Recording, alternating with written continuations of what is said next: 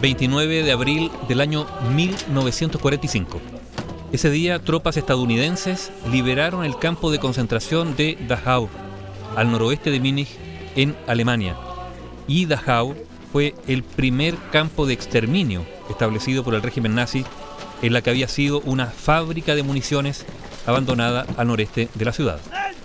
Ese campo, el de Dachau, se había inaugurado en marzo de 1933, cinco semanas después de que Adolf Hitler se convirtiera en canciller alemán.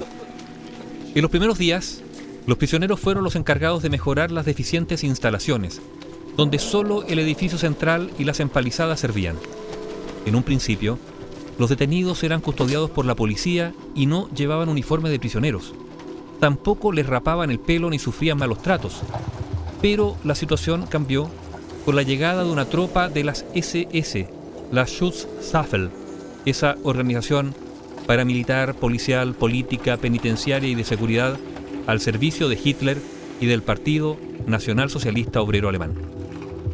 Dachau fue una especie de modelo para otros campos de concentración y de exterminio. Aquí se inventaron las reglas para todos los campos de concentración posteriores, explicó una vez el historiador Wolfgang Benz. Dachau tenía 140 campos satélites. Es más, en muchos lugares de la zona, ya sea la construcción de carreteras o la remoción de escombros, los lugareños podían, en algún momento, encontrarse con reclusos.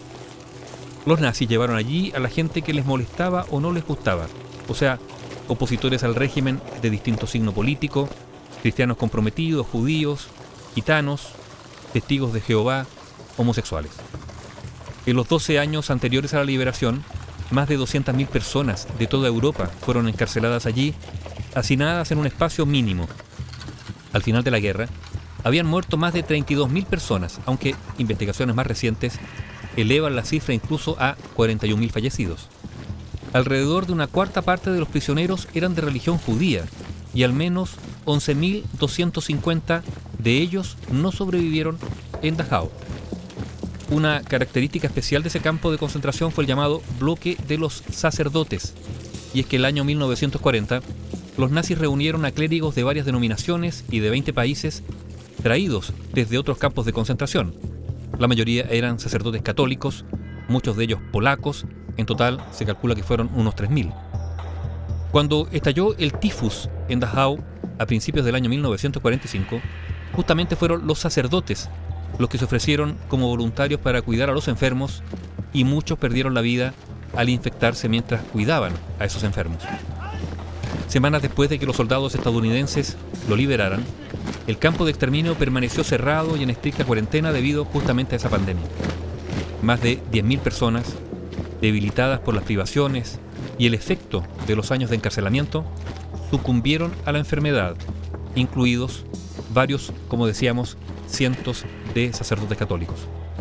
Entre los encarcelados, por ejemplo, estaba el teólogo evangélico Martin Niemöller, que murió el año 1984, un destacado antinazi, y también el carmelita holandés Titus Brandsma, que murió el año 1942 en la enfermería de Dachau, víctima de experimentos médicos y que es venerado como santo por la Iglesia Católica.